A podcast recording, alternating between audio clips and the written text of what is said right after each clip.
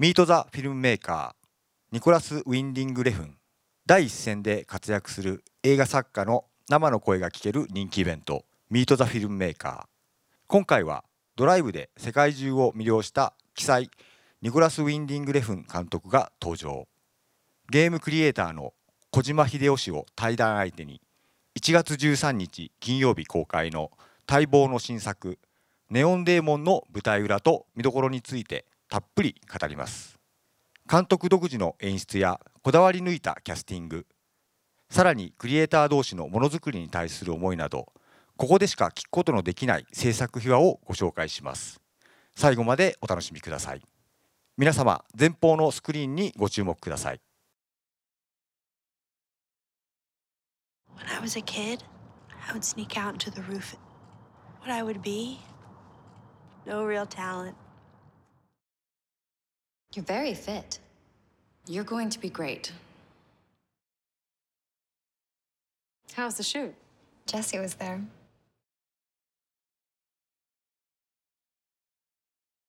Jack was shooting her. What? Jack doesn't test new models. She has that thing. That's not gonna last. Your expiration date's almost due. I thought you did great. Honest.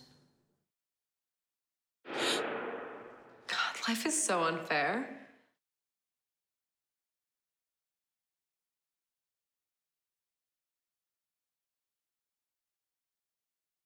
Look at Jesse. Nothing fake, nothing false. You must be fucking him. Stop! I'm not as helpless as I look.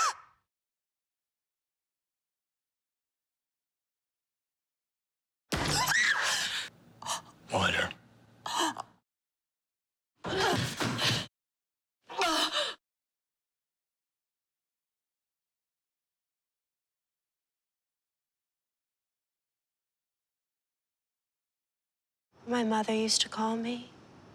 dangerous.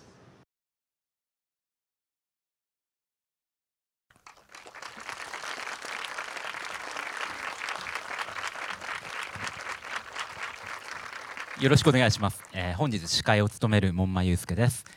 えー短い時間ですが、後半にはあの皆様からの Q&A も受け付けたいと思いますので、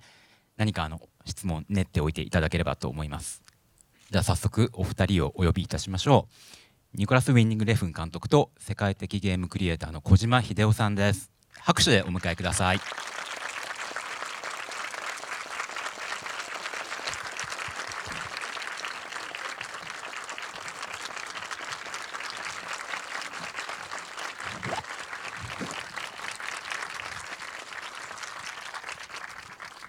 では最初に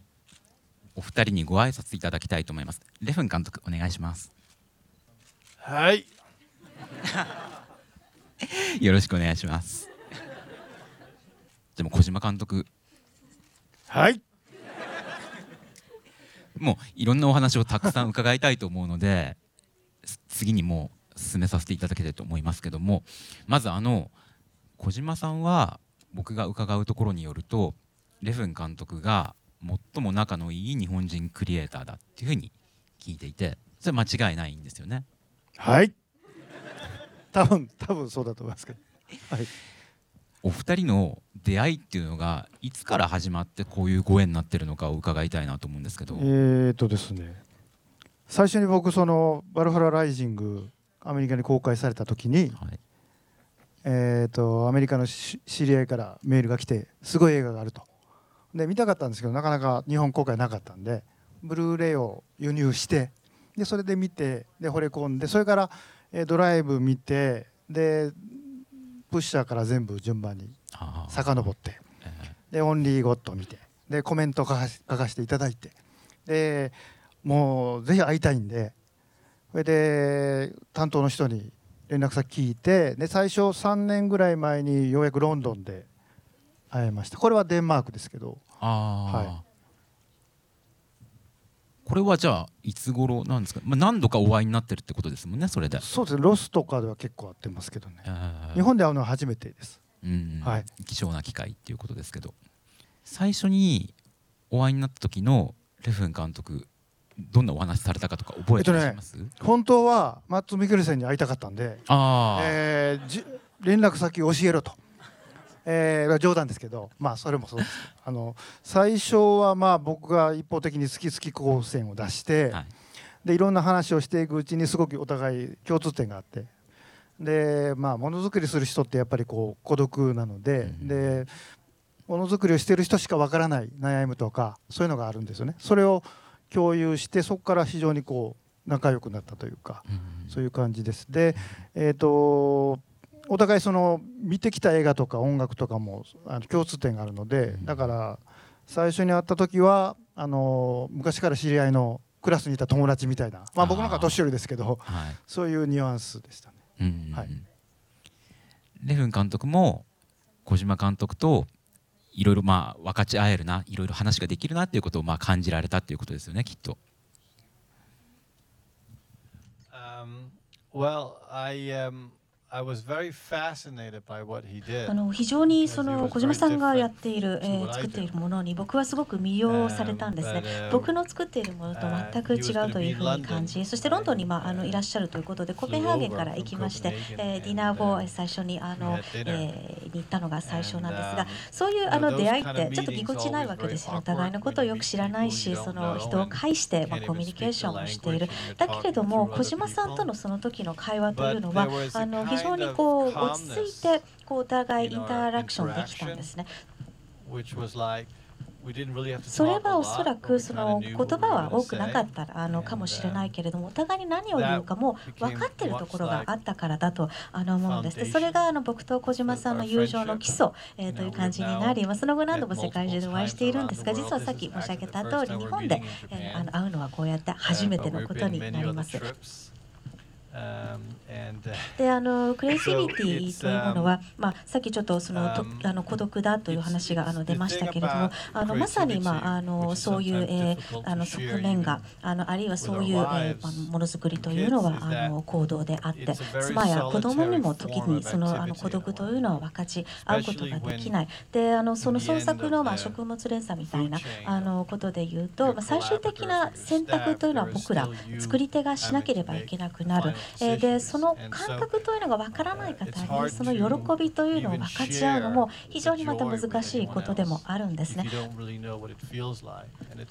まあ、奇妙な話、その妻にもは分かってるわよとは言われるんだけれども、うん、でも全部じゃないんだよな、ちょっと分からってないところがあのもちろん。あのそれほどあのあってで、それほど複雑なんだっていうのは、まあ、でも一応妻なので、まあ、そのバースの流れで、あ、うんまあ、そうだよねというふうにおっしゃってるそうなんですけれど、あのそういう共通点を最初からあの小島さんとは感じました。違うアートだからこそ通じ合う部分というのもあるのかもしれません.あのまあ、そのような仲があったからかもしれませんがネオンデーモンの. LA でのプレミアに小島さんも行かれてはい、そこでいち早く作品ご覧になってるわえけですよね。ーそうですね。あのん？6月かな？あ6月。はい。はい。えーっとミニシアターでですねもうリフン監督ファンばっかりです。うん。世界中の。あすごいんですよ。だから NWR って出るたんびにウウェーブがかかるぐらいのでそこで一回見てこの間国際映画祭であの字幕付きのやつ見ましたけど、えーで、えー、と僕が見たのはそのミニシアターなんですけどその後にもっと大きな映画館で、えー、と出演者の方来られて僕はそれちょっと行けなかったんですけどライアン・ゴスリングも来てたらしいんですけどその後その会場の横で、えー、とアメリカのお墓があるんですけどそこにネオンディーモン風の、えーライティングされているところでそこでなんかパーティーみたいなのがあってそこもちょっと行かせていただきまして、お墓でパーティーやってたんですか？はい、お墓でパーティー。ででうちのスタッフがなんかたたりかなんかで帰ってからちょっと具合が悪い。一人。なりましたけど僕は大丈夫でした。あ何よりでしたねそれは。はい。非常にこう面白かったです。あの顔をいろんなこうメイクとかしてもらえたんであのエルタンみたいなキラキラするやつ。はい。爆笑しましたけど僕やってたんで I have the pictures. 写真は撮ってあります。で作品のご感想も伺いたいんですけどはい。いかがでしたか、ご覧になって。見た人ってどれぐらいいるんですかね？そうですよね。ああ結構。だいぶご覧になってえーますよね、とそうなんですよ。ネタバレがあるんであまりあれですけどえー。すごいですよやっぱり。えー、期待通りと期待を大きく外しながら期待通りというやっぱりレフン監督の作品ということであの今まで男性視点というかキャラクターが全部男性やったと思うんですけど初めての女性の映画だと思うんですけども、はい、えー、すごく女性的でありながら男性的でもあったりする、うん、非常に不思議な映画で。で、まあ、少女から大人になる話、えー、光と影の話それから愛と憎悪の憎しみとか嫉妬の話生と死の話なんでこう非常にこうテーマ的にも面白くて、まあ、あのブラックスワンっぽいとこもありますけど、うん、やっぱりレフン監督ならではの世界観というかそこはもうちょっとびっくりしましたしあのまた嫉妬しました、うん、はい。安心して。すごい美しい映画です。あの。レフン監督に伺いたいのは今もお話にあったように今回女性が主人公っていうのは初めての作品ですよね。女性を描くっていうことで今回これまでと違った点はどんな点がありましたか、uh, no. 特にないですまあ、通訳していただく必要もないですよね 待っちゃいましたけど。I mean, um, I, I make まあ、自分がそのあの空想するあのことが、まあ、自分の作品のベースになっているんですがそういった意味でネオンデーモンというのは自分が16歳の少女だったらという空想に浸った結果なんです。小島さんはそういう少女を描いてるっていう点で、まあ、これまでとの違いなのかそれともそれでありながらこれまでと同じなのか何かお感じになったところありますか？えっ、とですねあのちょっと不思議な感じなんですけどライアン・ゴスリングもあの松見ケルセンも喋らないキャラクターじゃないですか。寡黙で。でエルタンも結構喋らないで映像でかでほとんど解説がないですね。セリフ劇じゃないので色と映像色と音とでこう映画が進んでいくんですけどで今までも結構男性的なキャラクターだったんですけど今考えてみると女性っぽかったところもあってですね、あのドライブのキャラクターも。でそれでいうとエルタンも、え女性ですけど非常にこう男性っぽい、えー、他のキャラクターも含めてね、えー、男性っぽい側面もあるのでそこは、まあ、ある種レイフン監督の普遍的なものかなとは思います。あの、うん、性に対するうんあのエルファニングを起用した理由と、まあ、現場でどんなやり取りをしたのかっていうのを伺っていきたいんですけどまずまあ彼女をこの役に決めた理由っていうところはどんなところにありましたか？Well, I mean, I cast it because there was no one else. 他に誰もいなかったから彼女を起用したんです。えというのは他にこの役を演じられる方がいなかった、えこの役に必要なすべての要素と資質をあのこのキャラクターを作り出すのに必要な、え要素と資質をすべて持っているのは彼女だけだったんですね。ライアンもそうであるように2人も2人は火星から来たあのこう異星人のようなちょっと突出した人間なんです。それがあの地上をこう歩いているようなそんな彼女がネオンデーモンをやりたいと言ってくれた僕は本当にラッキーでした。あの、まあ、彼女への演出っていうところも伺いたいんですけど小島さんって作品ご覧になりながらやっぱりその監督がどういう演出をしてるかとかそういうところもやっぱりこう気にしながらご覧になりますか？えっ、とね演出、まあ、カメラの位置とかライティングもそうですけどやっぱりキャラクター作りはすごく気になります。でエル・ファニング冒頭で、まあ、見た人はいいですよ。見てない人はあれですけど冒頭でエル・ファリングの顔からカメラぐーっと引いていくんですよね、はい、引いていくと死体なんです。死んでる死んでるふうにしてるのを写真撮ってて血まみれになってるっていう。ここから入ってくるんでこれはちょっともうものすごい嫉妬しました。うん、そうくるかっていう、うん、でそれはまああまり深く言えませんけどテーマにちょっと関わってくるんで16歳の生とあの生と死っていう。そこがもうすごく冒頭からそれとまあ色彩みたいなのがうまく見事にこうあのテンポよく行くんで、うん、そこはちょっとびっくりしましたけど。うん、あのまあ、演出面で伺いたいんですけど彼女、まあ、エル・ファニング扮する主人公っていうのは、えー、非常にその難しいキャラクターなのかなとも思うんですね。どういうふうに彼女に役柄を説明して演出をされてったんですか？まずあの最初にエルと会ったそのあのミーティングあの、まあ、当時彼女16歳で撮影中に17歳になったんですけれども僕が彼女に言ったのはあの、え演じる中で自分をあのつまり監督をですね僕を演じてもらわなければいけないと言ったらばあはい分かりました。というようなねあの OK というあの返事が返ってきてその後あのあんまりでも彼女にこの言葉を尽くして説明する必要はなかったんですけれども、まあ、美について美についての執着美の美に対する執着についての映画を作りたいんだというふうに言ったらあなるほどなんでですか？っていうふうに聞かれたので、まあ、僕はあのある時その自分が生来の美しさを備えわずにあの生まれてきたことに気づいて妻はでもその生まれつき美しかったことにすごくそのジェラシーを感じてでこれが何か映画の物語として面白いんじゃないかと思ったんだったら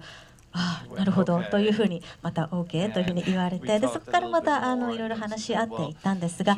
エルはじゃだったらば自分の世代のためにこの映画を作りたいというふうに考えたんですね。ちょうどそのエルというのは僕のあの娘たちと同じくらいの世代なんですけれども、まあ、そういうあの会話からこの関係というのが築かれてあのいきましたであとは、まあ、あのご存知のように僕順取りで作品作っていますので、まあ、そこからはそのジェシーというキャラクターの進化をしっかりとこう抑えていく2人でという作業をしていったという感じです。そして彼女が何になるのかを追っていくという。あの何になるのかっていうところをハードなことにチャレンジしてるっていうんですかね。エルファニング扮するキャラクターっていうのは、割とまあいろんなことに直面してきますよね。そういう部分でティーンのその少女が演じる役柄としてのすごくこう難しさみたいなものもあるのかなと思ったんですけど。うん、あの まあ映画「エルファリング」いっぱい出てますけど一番綺麗でちょっと怖い、まあ、映像美っていうことで言うと、えー、レフン監督の作品っていうのはやはりその映像美っていうのが特色があると思うんですね。その点であの小島さん今回の作品っていうのはどうご覧になりました？今回の、えーと、本編見る前にですねトレーラーを見ましてそれでレフン監督にも言いましたけどものすごい怒りました。すごいもの作り上がったということ なかなかもうあんな色出せないですねやっぱりね、うん、その色彩面でのこだわりっていうのはレフン監督どんなものが今回の作品に関してありましたか？あの僕ご存知のように色毛で中間色があの見えません。あの唯一見えるのが対比色コントラストカラーになるんですね。なので当然そういうものを自分は欲して欲しますしあの今回は暖かい色暖色をあのかなり、えー、使っているのとアンリアル非現実的なあの色というのをあの使っています。というのは別に僕はドキュメンタリーを作ったわけではなくある意味誇張したリアリティをここで描いているからです、えー、ドライブもオンリーゴッドもそうであったよようにあのどこかそのこの、えこれらの3本の映画の、えデザインにはおとぎ話的なところがありおとぎ話というその言語の DNA にはあのこう人工的なリアリティでありつつも見てるあるいは読んでいる方がリアリティに感じるような側面があるわけです。まあ、言ってし言い換えれば SF 的なトーンと言えるのかもしれません。あの撮影監督が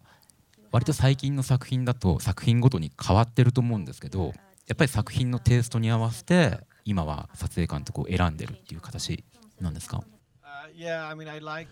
はい、あの撮影監督あのはそうですね。あのそしてあのスタッフは、えー、こう別の方とまあ仕事をする方がまあ自分がその進化する助けになるかなというふうに考えているので意識的です。あのただあの常にまあコラボレーションする方もいらっしゃって、それが編集のマットと言ってましたけど、まあマシュー・ニューマンさん、それからあの音楽作曲のクリフ・マルティネスさん、あのまあトリオとあの3人のことを僕は考えていて、映画の企画その開発始めた瞬間から一番最初に企画について映画について相談するのが彼らでもあるので僕の作品の本当に根本から関わってくださっています。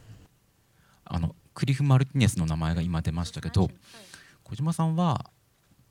まああのクリフ・マルティネスの音楽っていうこともそうですし、はい、好きですよ。あので、えーと、試写会の時に、えー、来てるっていうんで。あ、はい、ああしてもらおうと思ったら行ったらもう先帰ってしまってたんで。残念みたいな。ニアミスだったんですね。そうです。ドライブ以降ですかね？クリフ・マルティネスが関わってるのって。はい、そうです。あのドライブでまあ出会って、でその後まあオンリーゴッドをあのやってもらったり、あの妻のドキュメンタリーの音楽も彼は手掛けてくれていますし、あの僕が手掛ける CM 広告系のえ映像の音楽もやってくれています。ですから僕のその DNA にあのあるいは僕の作品の DNA にもうあの最初からインテグレートあの入り込んでいるそういう存在なんですね。あの小島さんに伺いたいんですけど、やっぱりその映像と音楽とっていうその両方の部分でやっぱりレフン監督らしさっていうのが生み出されてる部分あると思うんですよね。えっとねそのまあレフン監督だけじゃないんですけど、まあゲームも含めほとんど音楽です。だと思うので、えー、まあ5割6割ぐらいが音楽で決まると思うので、まあ、音がないっていうことも音なんで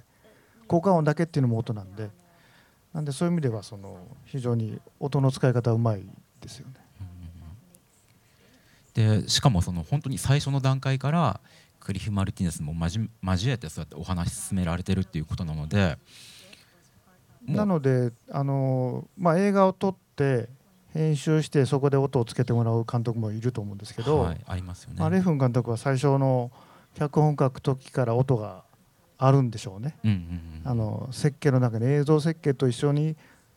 あの一緒なんで映像絵と音って一緒についてくるので,うん、でそのここで音がこうなってっていう設計でまあ多分映画を作っていってるのだと思います、うん、やっぱりその初期の段階から絵の設計と音の設計っていうのが頭の中に終わりだっていうことですか？音楽はもうあの大好きですし、あのその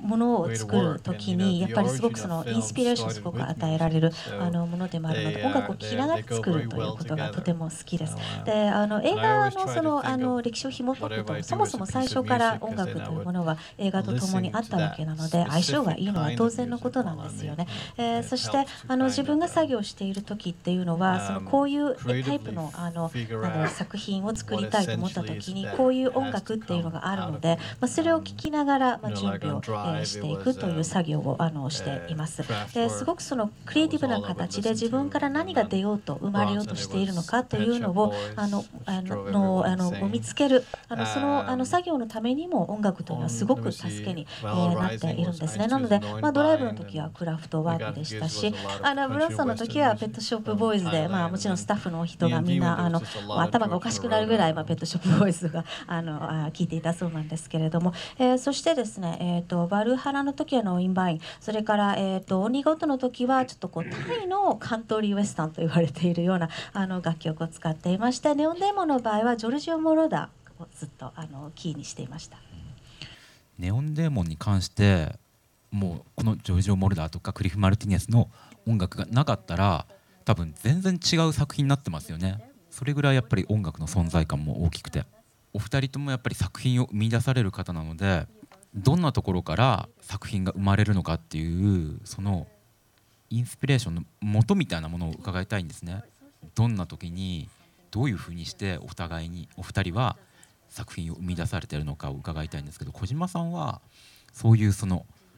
大元の部分ってど僕？どんなところから生まれてます？今も考えてますよ。うん、あの24時間、うん、あの刺激があるといろいろ脳が反応するので体が反応するのでいろんなこと考えるので妄想したりするのでそこから、だから音楽を聴いたり人と話したり旅行に行ったり映画を見たり本を読んだり街を歩いたり、うん、えー、鳥を見たり空を見たり、まあ、何かをするごとにインプットがあるのでそこで発想というかその、えー、出そうと思って努力して出すことはあまりないです。スッと出てくるで組み立てるのは大変ですよ。あレフン監督はいかがですか？I'm not gonna tell you. そんな教えられませんねそれは。ちょっとだけでも。Well, it takes away the mystery. It's like knowing what you're going to get for Christmas. クリスマスのプレゼントが何なのかと同じようにミステリーがなくなっちゃうじゃないですかお話ししたら今回の作品に関しては、まあ、先ほどもおっしゃったようなところがあったわけですよねその着想の元っていうのが Yes. すごくこう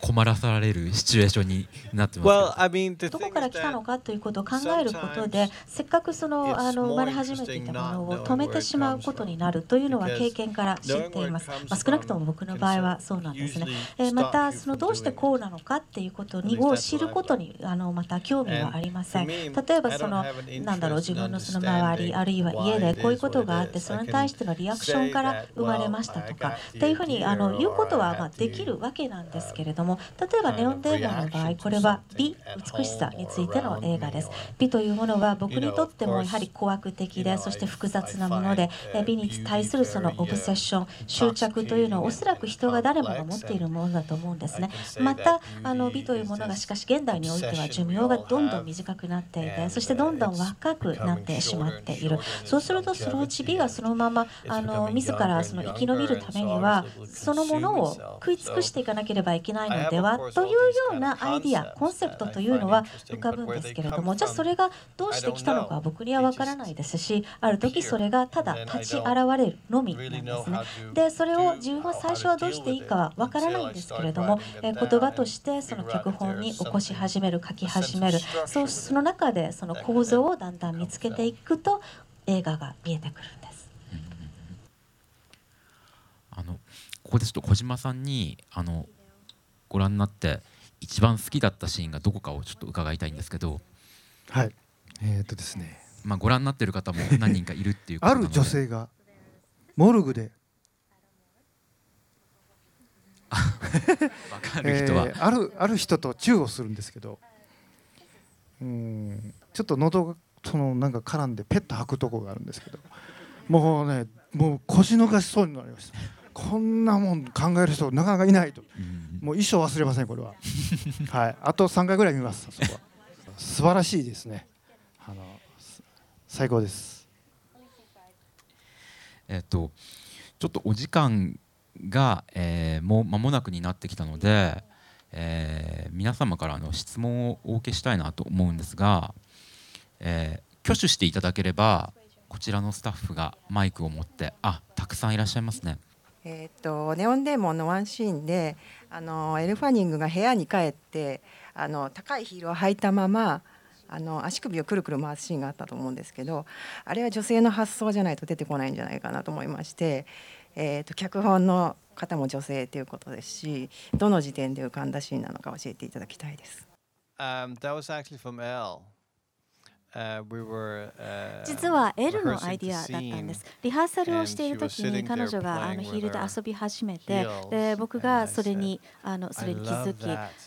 その革の音がたまらないっていうふうに言ったんです、ね。あはいっていうふうに l には言われて。何回かそれ同じことを繰り返しやってもらえないかなって言ったらもちろんです。で撮影をした結果です。役者さんからのそういったアイデアは作品の制作の過程で割と柔軟に受け入れて作っていかれる方なんですか？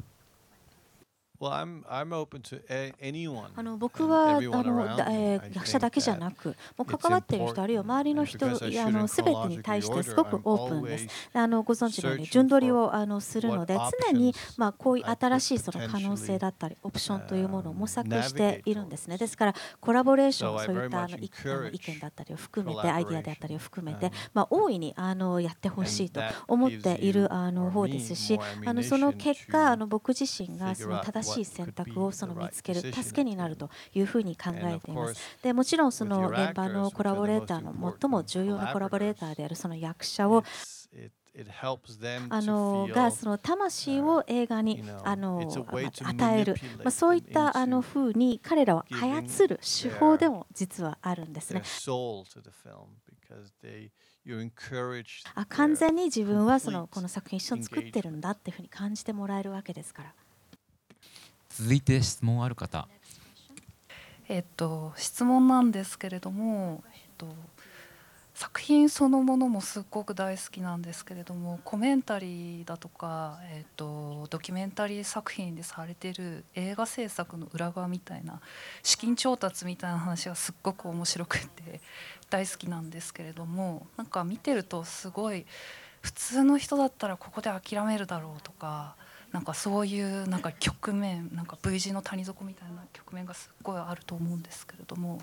それでも諦めないで作品を作り出したいなんか原動力とかと小島監督もなんか会社から独立されたりとか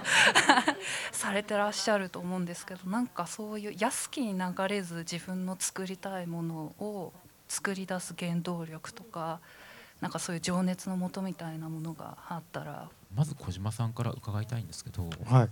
その原動力の部分いやもう好きだからじゃないですかね。あのまあ辛い時もありますけど。で辛い時は、えー、キャメロンの、えーえー、とアビスのメイキングを見て、えー、すごいんですよあれ。それとあのレフン監督のその先ほどありましたあのドキュメントを見て俺も頑張ろうと。で胃薬飲み飲みながら見るっていう、うん、あのまあやっぱり好きじゃないと続かないですね。あので僕が諦めるともう物は上がらないので最後なんでもうここだからまあそこは自分を信じてやるしかないんですけど。レフン監督にも原動力のところをお聞きしたいんですけど、まあ、もちろんその好きだっていう部分まあ同じように大きいでしょうしどんなところが原動力になってるんですかね、um あの物を作るというその行為を愛しているんですがあの同時にその自分のその化身がどういうものであるかをその空想するのが大好きなんですね僕の人生実際の日常生活はつまらないものですから。You have to not just love it, you have to be all consuming. You have 小島さんが今おっしゃってたように、あの好きだから、ただ好きだけではダメなんですね。もうすべてを常に犠牲を払ってもいいくらいやりたいというその意思がなければいけない。それは時に怖いことでもありますけれども。クリエイティビティというものはあのこう悪魔に憑依されるのとちょっと近くて、まあ、自分のその魂を売ってでも手に入れたい。そのぐらいのやはり強い気持ちがなければいけません。まあ、言い換えればオブセッションそのその執着、えというレベルまでまずいかないとそもそも作るということが起きないものづくりはできないわけなんですね。そのためにその人に必要なのは古代妄想的な部分。それからあの大いなるナルシズム。傲慢さ怖いもの知らずであること。そして100%自分が作っているものに献身的になれるかどうかです。まだお時間あるのでじゃ今あの一番早く目についたのがあちらの眼鏡かけてらっしゃる男性の方。レフン監督の作品ってどんな過激なテーマを扱っていても必ずこうネオンデーモンだけではなくてハッとする美しい瞬間っていうのがあの目を背けたくなるような描写でも必ずあると自分は思ってるんですけど監督がそのそういう作品を作る目覚めるきっかけっていうのが多分幼少期の頃とかになんか美美に目覚めるっていう言い方だとちょっと陳腐かもしれないですがそういう瞬間っていうのを覚えてらっしゃるこんなことがあったなって脳裏に焼き付いてることがもし覚えてらっしゃることがあったらお聞きしたいなっていうのが質問です。I don't know. まあ、あの分かりませんというふうに最初にあの申し上げてでそれはあの別に答えを言いたいはあのくないあのからではなくて本当にあの分からないからなんですね。あのただちょっと考えられてからあのどうしてあのそのなのかは言えないけれども一つあの思うのは、まあ、自分はあの結構あの重重度というか、まあ、割とすごく失語症のあの絵でであの失語症というものはその社会的にまあ割とこういろいろなレッテルをあの貼られるあのものでも背負わなければいけないものでもある。でその中で僕が発見したのは社会の中で自分が機能するためにはあのこれは科学的に実際に裏付けがあるそうなんですけれども脳の他のその筋肉をエクササイズ働かせること、えー、あのであの、えー、まあ、克服しようあるいはその機能するためにしなければいけなかった。それによってある種超人間スーパーヒューマンにあのなれるんですね。であのそれはその自分が失語症の自分が周りのとのそのバランスを取ろうとする中であのしたことになったやったことなんですけれども、まあ、他にもそのまあ、いくつかのその問題があるというふうには、まあ、あの医学的に言われていて例えばすごくその高い感受性や感,、まあ、感度を持っているんですけれどでそれは今ちょっとおしゃれというふうにもかんあの言われていますがやはりそういうあの状態で生きるというのは辛い大変なことでもあります。なのでこういったことって紙の上では欠点だというふうに思うかもしれないけれどもそういったものを強みに変えることができればその人はスーパーヒューマンになれるわけです。そしてクリエイティビティというものはそもそも弱いものを強いものに弱点を強みに変えていくというものではないのでしょうか。ですから悪魔つきというそのクリエイターにもあのにはそういう側面というのもあるんです。ありがとうございます。もう一人伺ってもいいですかね？あのそれぞれご自身の作品に例えばレフン監督でしたらあのご自身の映画に小島監督を出演させる。小島監督でしたらご自身のゲームにレフン監督を出演させるとしたらどんな役がいいかなとかあれば教えていただければ。小島さんから伺ってもいいですか？うん難しいところですね。うんゴジラみたいな。うん。レフン監督、uh ウルトラマンウルトラマン。3分しか出ないんでね。ゴジラ対ウルトラマン。わかりました。ありがとうございます。どうもありがとうございました。まずじゃあ小島さんから。まあこの作品の改めて見どころでも構いませんが。いやもうねデフン監督天才なんでこれまあ1回見るとかじゃなくて何回見るかと勝負なんで、えー、ぜひ10回20回30回とあの非常に面白い映画なんでよろしくお願いします。ありがとうございます。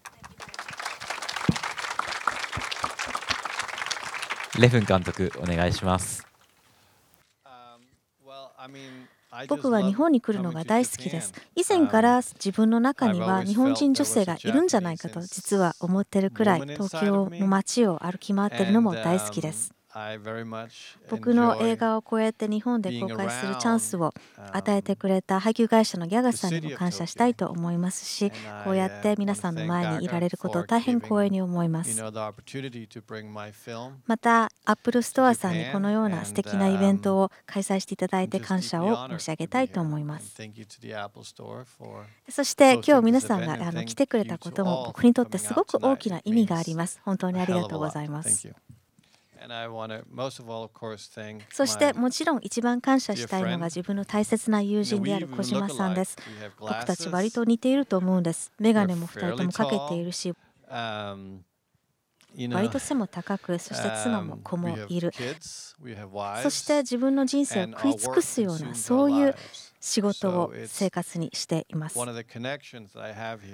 の日本とのつながりの一部には彼との強い絆があるんです。世界のどこにいても僕はラはやり取りをしていますし、ですから本当に今日も来てくれてありがとうと言いたいです。ありがとうございました。ニクラス・ウィンディング・レッフン監督と小島秀夫さんでした。どうもありがとうございます。皆様拍手でお送りください。